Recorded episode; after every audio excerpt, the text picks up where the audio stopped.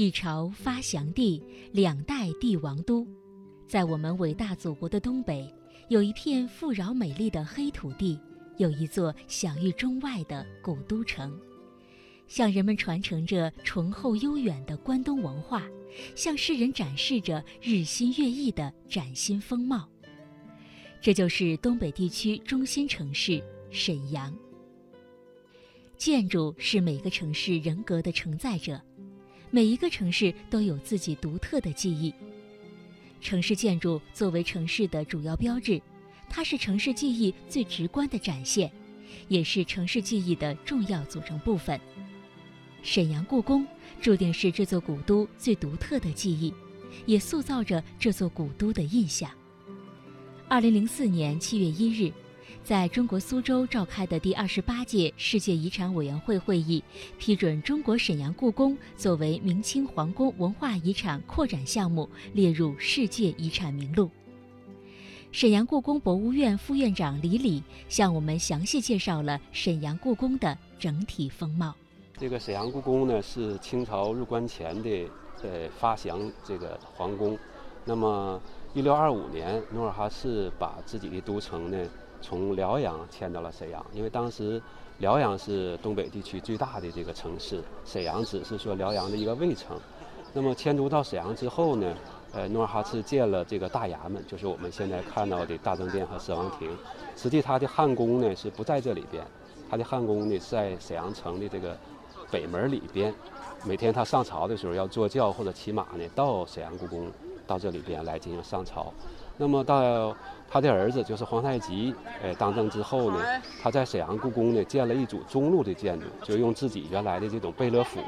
这种中路的建筑呢，就基本于符合于呃中原地区的这种皇宫建制，就是前朝后寝，前边是上朝的地方，后边是他的寝宫，这个和努尔哈赤时期就形成不同的这种风格。那么在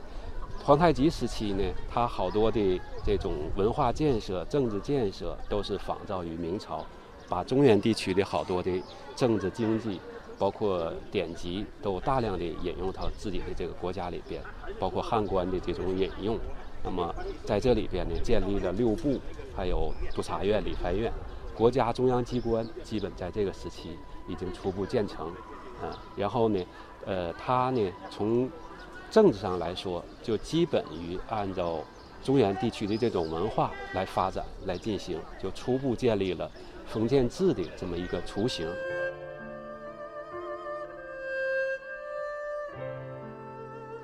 一六二五年，努尔哈赤迁都沈阳，定名为盛京，并将原来东西南北各的井字大街。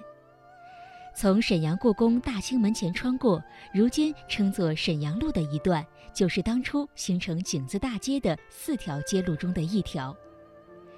沈阳路两侧的建筑和其他街路有些异样，不论是新建的还是原有的，清一色的青砖金瓦、雕梁画栋、红绿相间，透出浓郁的清代文化气息。在建筑形式及色彩上，和沈阳故宫等古建筑风格融为一体，游客走在沈阳路上会产生错觉，仿佛回到了圣经时代。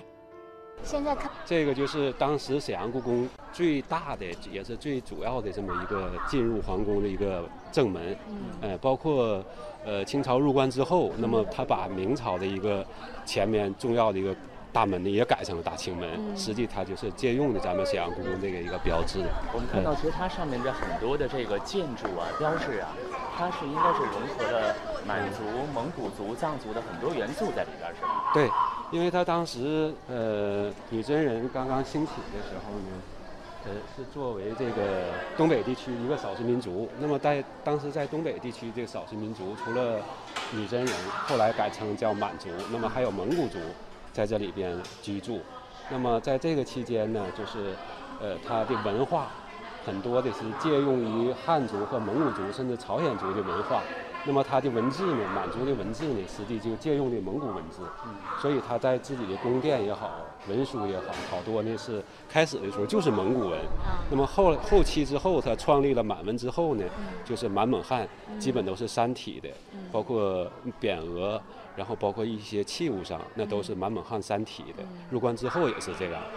那这个门当时就是皇上就是上朝。对。他的正门是吗？对，就是当时巴西贝勒呀住的时候都住在沈阳城里边，当时是建了十个王府。